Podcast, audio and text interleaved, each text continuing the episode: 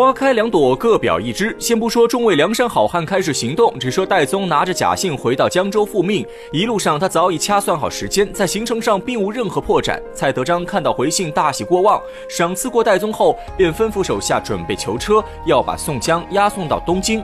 但就在车队出发之前，黄文炳却突然来访。在得知蔡京不让杀掉宋江时，机智的黄文炳立刻嗅出了一丝不对的味道。他的直觉告诉他这件事有些不对劲。此时的黄文炳已经有了想亲眼看信的冲动，可蔡太师的回信毕竟属于隐私，黄文炳不好直接开口。灵机一动，便找了个借口。他先是感谢蔡德章的抬举，接着话锋一转，询问蔡德章是谁送的信，为什么这么快就回来了。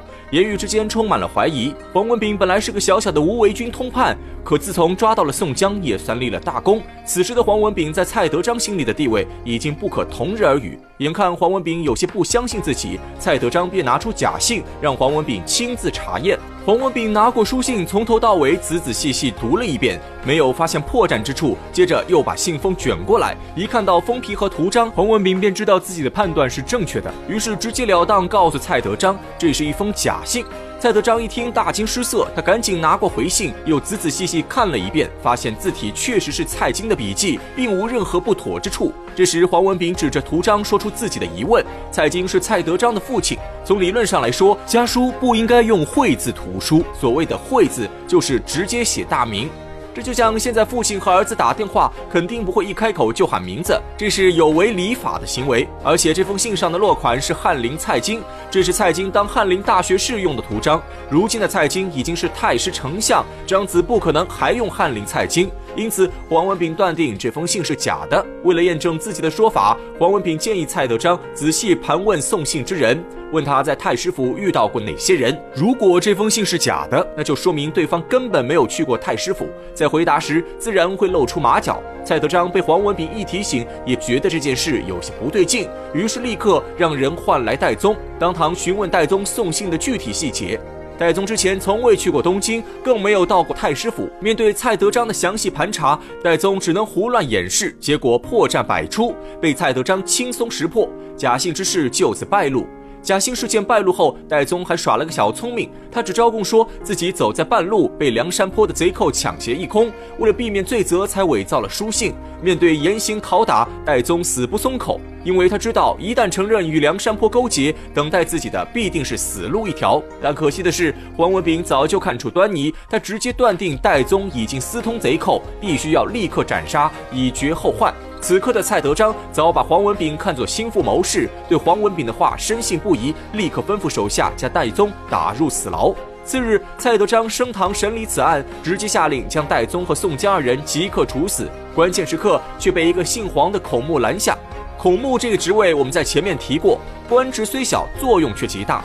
这黄孔目平时与戴宗关系最好，有心想救戴宗，可戴宗犯下的是谋反大罪，黄孔目也无能为力，只好尽自己所能帮助戴宗。而他所能想到的办法，就是用国家忌日来拖延时间，比如明天是国际日，后天是中元节，大后天是国家警命等等。就是这一连串的借口，让黄孔目为戴宗争取到了五天的时间。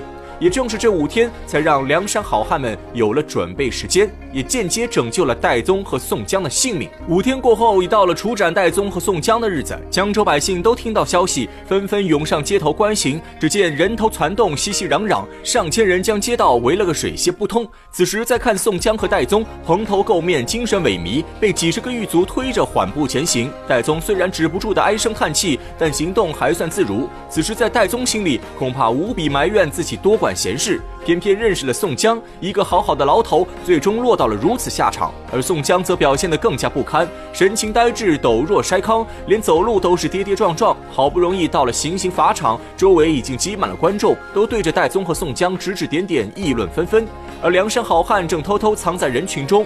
等到了午时三刻，随着监斩官一声令下，两个刽子手正要斩杀戴宗和宋江，只听见围观人群中突然传来一声锣响，接着从东南西北四个方向都涌出一些彪形大汉，个个手拿武器冲入刑场，眨眼间已和守卫官兵血战在一起。与此同时，十字路口的茶坊楼上，一个黑面大汉手提两把板斧从二楼破窗而出，正跳在行刑台上。此人正是黑旋风李逵。李逵二话不说，手中两把板斧一挥，两名刽子手还来不及反应，已被李逵砍倒在地。接着，李逵如一台杀人机器，手中两把板斧大开大合，直往人群中杀去。此时，北边来的梁山坡好汉已经杀到台前，领头之人正是晁盖。晁盖急忙派两名小喽啰背起宋江和戴宗。眼下梁山坡十七名头领、一百多名小喽啰已经和守卫法场的五百名士兵大战在一起，场面一片混乱。关键时刻，还是晁盖临危不乱。他看到李逵势头凶猛，杀人无数，瞬间已在刑场周围杀出一条血路，于是立刻下令让梁山坡众人全部跟在李逵身后突围。众人齐声答应。就这样，李逵手拿两把板斧在前面开路，梁山坡众人紧随其后，一行人浩浩荡荡杀出江州城，一路直杀到浔阳江边。而此时的李逵早已杀红了眼，不管是普通百姓还是江州士兵，只要在他面前出现，全部格杀勿论。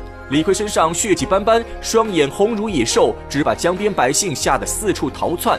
有跑得慢的，直接被李逵追上一刀斩杀。晁盖在后面看得于心不忍，数次让李逵停手，可李逵却充耳不闻，只是拿着板斧一路向前杀去。众人又走了几里路，前面已经没有了陆路，只剩下水路。